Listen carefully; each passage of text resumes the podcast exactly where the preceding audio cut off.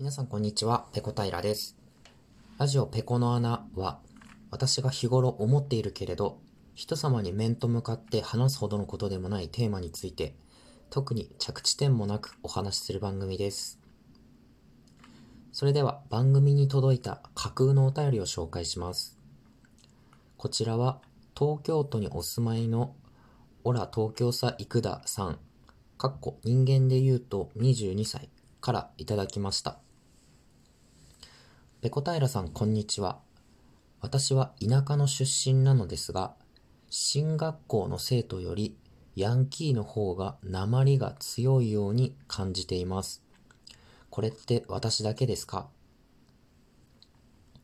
はい。東京都にお住まいのオラ東京さ生田さん、お便りありがとうございます。お便りの内容なんですけれども、ある田舎において進学校の生徒よりヤンキーの方が鉛が強いように感じるということですね。もうこれ僕も全く同じ意見ですね。もう100%同じです。もう本当に奇遇ですよね。まあ、僕が書いた架空のお便りだからなんですけど、どうでしょう？皆さんのお住まいの都道府県で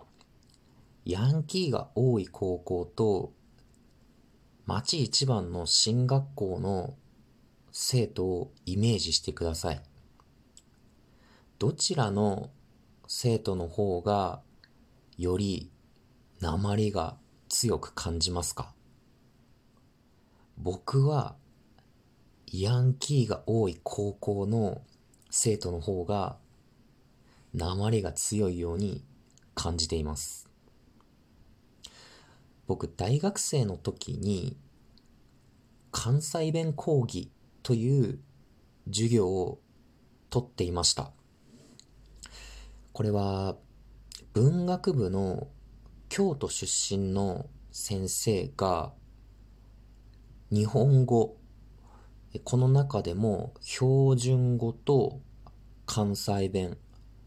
そして、えー、大学があった北海道の言葉について言語学的な観点からいろいろ比較をして解説するっていう授業だったんですよ。で結構大きい教室でやって、これ教養の授業だったんで、まあ、いろんな学部の方からこう授業を取りに来る人がいる人気の講義だったんですね。で僕は、この授業のですね、期末の課題で、レポートが課されたんですよ。日本語に関することなら何でもいいので、まあ、あなたの考えについてまとめて、レポートを提出しなさいっていう、まあ、そういう課題だったんですけど、このレポートでですね、僕は田舎において進学校の生徒よりヤンキーの方が鉛強い説という仮説を打ち立ててレポートを提出したんですね。で、進学校の生徒っていうのは僕の経験なんですけれども割とその自分の出身の田舎について、まあ、結構ネガティブなイメージを持っている人も多いと思うんですよ。まあ、僕も出身がものすごい田舎で、自分の田舎がもちろん好きなところもあるんですけれども、うん、これはなって思うところもたくさんあるので、早く田舎を出たかったんですね。なので、こういう人たちって、田舎からあの外側の方に目が向いていると思うんですよ。で、一方、ヤンキーと言われる人たちっていうのは、そういった進学校の生徒たちよりも、地元への帰属意識が強いと思います。非常に地元を愛し、地元の友達を愛する地元最高みたいなところが強いので、そのあたりの地元に対する意識の差っていうのが、それぞれの人が使う言葉の違いとなって現れてくるんじゃないか。そういうような内容で、この関西弁講義っていう期末の課題にですね、自分の、えー、打ち立てた仮説をしたためて提出しました。結果から言うと、えー、っと、何段階かある評価のうちで一番いい成績をもらって単位を取得することができました。まあ、この授業はそのレポートの良し悪しというよりも、まあ、普段の出席がかなり成績に影響するので、決して僕が書いたレポートが優れていたとは思わないんですけれども、この時の考えっていうのは、こう自分の頭の中を整理するいい機会になりましたね。それまでも、やっぱりこれ思ってたんですよ。進学、高校の時とかも、進学校の生徒よりも、ヤンキーが多い、あそこの工業高校の奴らの方が、絶対鉛強いよなと思って、同じ県内出身のはずなのにって、ずっともやもや思ってたんですけれども、まあ、この関西弁講義っていう授業の課題のおかげで、それまで自分の中でぼんやり考えていたことをですね、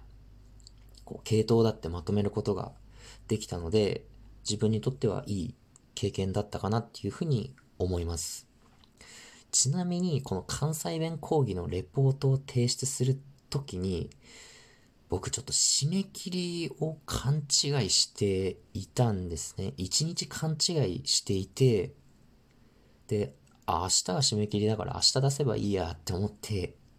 こう、のんびりしてたら、友達からこう連絡が来て、あれ、あの授業、今日締め切りだけども、レポート出したとかって言われて、ええってすごく焦って、急いで提出しに行った記憶があります。で、結局 5分ぐらい時間間に合わなかったんですよ。で、レポートを提出するボックスがあるんですけど、もうそこがですね、すでに、鍵を、鍵かかってるんですけど、鍵開けられて、もうすでにレポート回収された後で、で、教務の、大学の教務の人に、すいません、ちょっと、締め切り、締め切りすぎちゃったんですけど、出せませんかって掛け合ったんですけど、ちょっとうちの方では判断つかないから、担当の教官に直接言ってくださいって 言われたんですよ。で、僕その教官にですね、恐る恐るメールで、あ、すいません、あの、学生番号何番の誰々ですって書いて、締め切り勘違いしてて出せませんでした。今から受け取ってもらえませんか？ってメールを出して、あの、まあ、なんとか受け取ってもらえたんですけど、まあ、その先生からですね、社会に出たら、まあ、締め切りっていうものを、まあ、1分でも過ぎてしまえば、その提出物っていうものは、あの紙くずになってしまいます。今後は、社会生活をする上で、十分締め切りに対する意識を持って生きていってくださいっていう、まあ、超正論を言われて、あの、かなり反省したっていう記憶がありますね。うん。この関西弁講義非常に面白かったですね。まあ、僕が通ってた大学っていうのは全国各地から学生が集まってくる大学だったので、それぞれですね、東北地方だとか、関西だとか九州だとか、そういったところの出身の学生を壇上に上げて、まあ、このフレーズをそれぞれの地方の、